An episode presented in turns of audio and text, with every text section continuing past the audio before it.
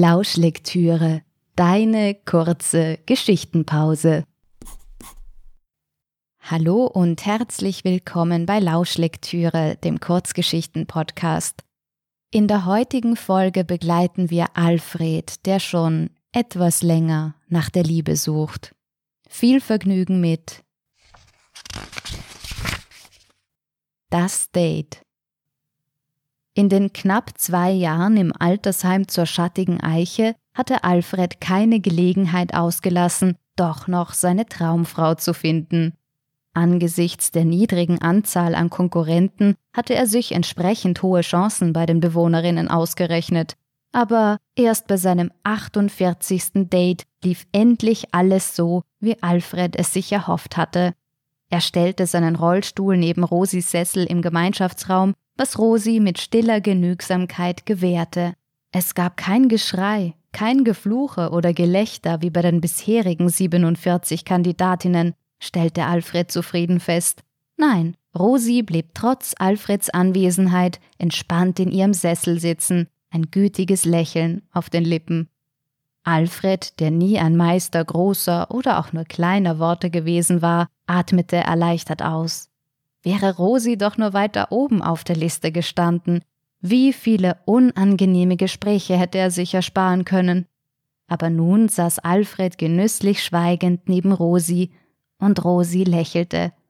In Alfred regte sich Begeisterung. Offenbar war er tatsächlich auf eine Gleichgesinnte gestoßen. Alfred blickte gerührt in Rosis seliges, faltiges Gesicht. Er betrachtete die runzligen Lippen, die dieses sehnsuchtsvolle Lächeln formten, das weiße Haar, das in der Sonne wie frisch gefallener Schnee glänzte, und den rundlich gedrungenen Körper. All das ergab die Frau, die eines Tages an seinem Grab unzählige Tränen vergießen, sein Andenken in liebevoller Erinnerung behalten und fortan bei jeder Kaffeejause mit den anderen Bewohnern teilen würde, war sich Alfred sicher. Kabum, kabum, meldete sich sein tiefgefroren geglaubtes Herz. Von den Gefühlen überwältigt langte Alfred vorsichtig nach Rosis Hand. Rosi ließ die Berührung lächelnd zu, und Alfred wunderte sich noch kurz über die eisige Kälte seiner Angebeteten, als auch schon die schrille Stimme der mageren Martha durch den Gemeinschaftsraum drang. Die Rosi ist tot! Sofort stürmten sämtliche Anwesenden in einem ihren körperlichen Beeinträchtigungen angemessenen Tempo zu Rosi. Du liebe Zeit, die Rosi, hauchte Isolde betroffen. Was jetzt wohl aus ihren Pflanzen wird? fragte Franziska. So gekümmert hat sie sich. Um die Pflanzen und um die Menschen auch. Wisst ihr noch, wie die Rita so krank war? Kollektives Seufzen. Ach, die Rosi, das war eine ganz eine gute. Alfred rollte unbemerkt zum Ausgang. Er sehnte sich nach der Stille seines Zimmers. Ein wenig zu forsch schlug er die Tür zu, sie fiel mit einem lauten Knall ins Schloss. Kurt hüpfte aufgeregt von der Stange. Cheep, cheep! begrüßte der Wellensittich seinen Besitzer. Alfred zog einen Zettel und einen Stift aus seiner Westentasche. Er entfaltete eine lange Liste mit durchgestrichenen Namen. Ganz unten stand Rosi, und auch diesen Namen strich Alfred nun mit einem zittrigen Bleistiftstrich durch. Blöde Idee das Ganze, murmelte er, knüllte den Zettel zusammen und ließ ihn fallen. Cheep, cheep, cheep! Alfred warf ein paar Sonnenblumenkerne in den Käfig, die der blaue Vogel dankbar aufpickte. Cheep, cheep! Kurt Nummer 16 war gerade ein knappes Jahr alt Alfred hatte es bereits auf 89 gebracht. Gell, dir werde ich fehlen, wenn ich nimmer bin. Erwartungsvoll blickte Alfred in den Käfig. Doch der Vogel blieb still und pickte auf einem Sonnenblumenkern herum. Gell, Kurti, vermissen wirst du mich, wiederholte Alfred eindringlich. Der Vogel schwieg. Herrschaftszeiten! Alfred rüttelte am Käfiggitter. Cheep, cheep, cheep, cheep!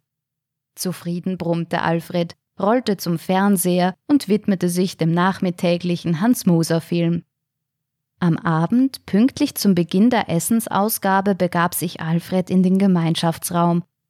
Schlagartig wurde es still. Alfred ignorierte die Blicke, die sich an ihn hefteten.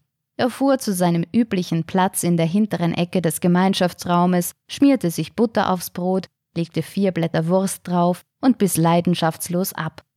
Plötzlich tönte ein Kichern durch den Raum.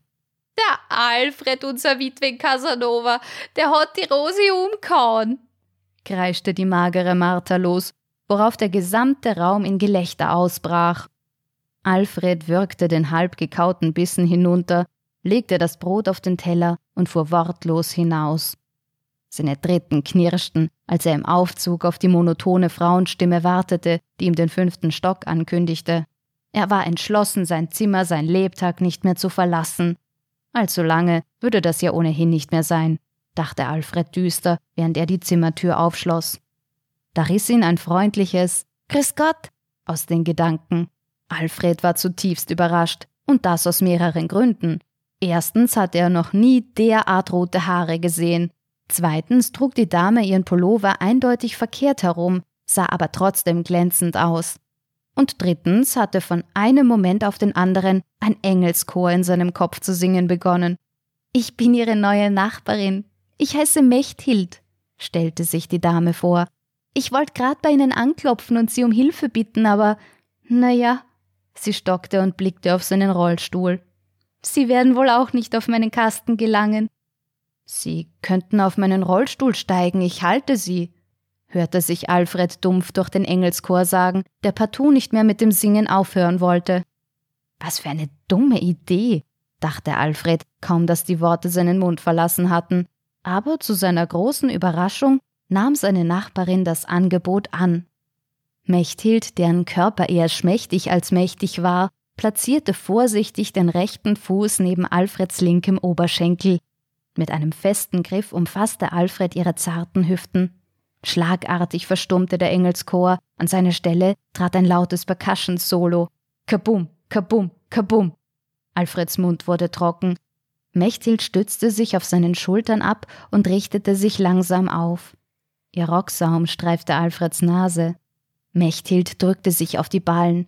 Noch fester umgriff Alfred ihre Hüften an einem Tag wie diesem wollte er nicht noch die schmächtige Mechthild fallen lassen. Ihr Rocksaum streifte nun seine Stirn. Vorsichtig ließ Alfred seine Augen nach oben rollen. Unter der beigen Nylonstrumpfhose war eindeutig ein schwarzer Rüschenschlüpfer zu erkennen. Kabum, kabum, kabum, bum, bum, bum. Ich hab's, rief Mechthild freudig aus. Gleich darauf spürte Alfred Mechthilds Arme auf seinen Schultern und eine Sekunde später stand sie mit beiden Beinen am Fußboden und schwenkte einen Hut hin und her. Den brauche ich morgen, da gehe ich zum Wandertag der Staatsoper. Mechthild deutete auf ein Foto auf der Kommode. Erste Solotänzerin bin ich gewesen. Alfred rollte zur Kommode. Eine Elfe war auf dem Foto zu sehen, eine Elfe, die durch die Luft schwebte in einem fließenden weißen Kleid. Lissilfid, sagte Mechthild. 1962, ergänzte sie seufzend. Alfred war sprachlos. Hatte er doch tatsächlich eine Ballerina in seinen Händen gehalten. Und was haben Sie früher gemacht? Briefträger, antwortete Alfred. Oh, wie schön, freute sich Mechthild. Immer auf den Beinen, immer an der frischen Luft. Was für ein schönes Leben. In dieser Nacht konnte Alfred kein Auge zutun. Ständig sah er Mechthild vor sich. Diese zarten und doch so starken Füße, das leuchtend rote Haar, das Pulloveretikett, das sie wie ein Schmuckstück zwischen ihren Schulterblättern trug, das schwarze Rüschenhöschen. Kabum, kabum, kabum, kabum, kabum, bum, bum. Alfred zog sich keuchend am Haltegriff über seinem Bett hoch, tiefte sich in den Rollstuhl, fuhr zum Vogelkäfig und riss das Tuch herunter, so dass Kurt vor Schreck fast von der Stange fiel. Kurti, keuchte Alfred. Kurti, sie stand nicht auf der Liste, aber sie ist es, die Mechthild. Der Name schmeckte nach Honig, stellte Alfred fest. Cheap, meinte Kurt, er klang verschlafen. Entschlossen rollte Alfred auf den Gang und sah auf Mechthilds Zimmertür. Dahinter liegt sie und tanzt durch ihre Träume. dachte er. Mit einem Lächeln im Gesicht und im Herzen schlief Alfred in seinem Rollstuhl ein. Kabum, kabum, kabum. Herr Kowalski! weckte ihn die schrille Stimme von Pflegerin Mariella. Jetzt dreht er völlig durch. Herr Kowalski, aufwachen!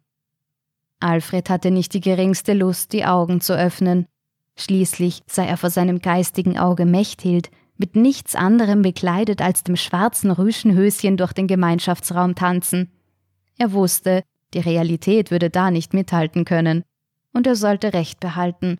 Als er die Augen öffnete, sah er der aufgedunsenen Mariella und der schweinsäugigen Petra ins Gesicht. Frühstück gibt's jetzt keins mehr, stellte Pflegerin Mariella gleich klar. Sie haben verschlafen, Herr Kowalski, selber schuld, präzisierte Pflegerin Petra. Sie grinste hämisch, wobei ihr schwarz verfärbter Eckzahn hervorblitzte. Alfred fragte sich, warum sich das Personal in diesem Haus überhaupt Pfleger nannte. Die Damen und Herren pflegten weder sich noch andere mit besonderer Aufmerksamkeit. Ist mir wurscht, grummelte Alfred, rollte in sein Zimmer und schlug die Tür zu. Alter Depp, hörte er Pflegerin Petra vor der Tür sagen. Um halb fünf setzte sich Alfred im Hof an einen Sonnenplatz der Cafeteria. Mit Schrecken bemerkte die Kellnerin Alfreds Anwesenheit. Seit dem Espresso-Eklat am Tag seines Einzugs war er nicht mehr in der Cafeteria gewesen, was das Personal mit Freude zur Kenntnis genommen hatte. Und nun war er wieder da. Was darf's denn sein? fragte die Kellnerin ängstlich. Kamelentee, sagte Alfred. Die Kellnerin atmete erleichtert auf und ging an die Bar. Alfred wandte seinen Blick keine Sekunde vom Eingang des Heims. Alles andere interessierte ihn ohnehin nicht. Die Vögel zwitscherten laut, zu laut, die Sonne schien, blendete ihn, und die anderen alten Menschen waren sowieso kein schöner Anblick. Alfred hasste die Cafeteria, und der Kamillentee schmeckte auch furchtbar. Fünf Minuten vor fünf wurde Alfred unruhig. Das hatte zwei Gründe. Erstens hatte Mechthild ihre Rückkehr für fünf Uhr angekündigt, und zweitens verlangte der Tee dringend nach Freiheit, was ein Problem war, denn Alfred hatte seine Windel ausgezogen, bevor er das Zimmer verlassen hatte, in der Hoffnung, Mechthild würde heute vielleicht wieder zu ihm auf den Rollstuhl klettern wollen.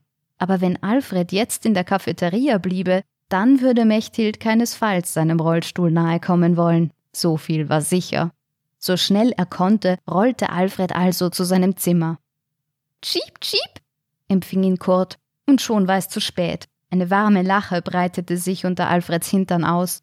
Kurz sah Alfred auf den Notfallknopf, der wie eine Uhr an seinem Handgelenk befestigt war. Diese Mariella oder diese Petra würden ihn nur schimpfen, weil er die Windel ausgezogen hatte, ihn mit ihren groben, kalten Händen entkleiden und unter der Dusche abrubbeln wie einen dreckigen Straßenköter. Alfred legte das Armband mit dem Notfallknopf neben Kurts Käfig und zog Hemd, Unterhemd und die Schlapfen aus. Bei der Hose hatte er ein echtes Problem. Er fuhr mit dem Rollstuhl in die Dusche, zog sich dort am Haltegriff hoch und ließ die Hose zu Boden fallen. Da stand er nun. Ein Bein nach dem anderen anzuheben, um aus der Hose zu steigen, war unmöglich, und den Rollstuhl hatte er in seiner Aufregung zu weit weggestoßen. Cheep, cheep, kommentierte Kurt die missliche Lage. In diesem Moment klopfte es an der Tür. Na, schrie Alfred, dem einfiel, dass er in der Eile nicht abgesperrt hatte. Die Tür öffnete sich und Mechthild trat ein. Sie lugte ins Badezimmer, dessen Tür sperrangelweit offen stand. Oh, haben Sie nicht Ja gesagt? Na! Alfred drückte sich an die Wand wie ein Schaf, das nicht geschoren werden will. Oje, warten's, ich helf Ihnen, Herr Alfred. Na, protestierte Alfred erneut, aber sehr leise. Ist schon gut. Ich hab meinen Stefan, Gott hab ihn selig, vier Jahre lang gepflegt. Ich weiß, was ich tu. Die kleine, zarte Frau hob mit festem Griff erst Alfreds linkes, dann das rechte Bein, befreite ihn von Hose und Unterhose, die sie sofort im Waschbecken in Seifenlauge einweichte.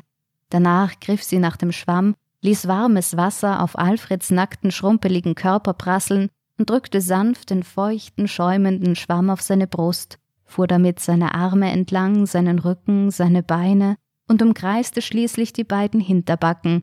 Kabum, kabum, bum, bum. Alfred drehte den Kopf zum Wasserstrahl. Das Wasser lief ihm die Wangen herunter und verwischte die verräterischen Spuren seines Gefühlsausbruchs. Der sanfte Druck des Schwamms, die zarten und zugleich festen Griffe von Mechthild, ihre herzliche Stimme, die das Badezimmer erfüllte. Alfred bebte innerlich und zitterte äußerlich.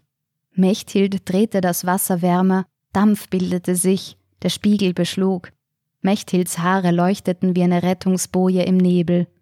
Kabum, kabum, bum.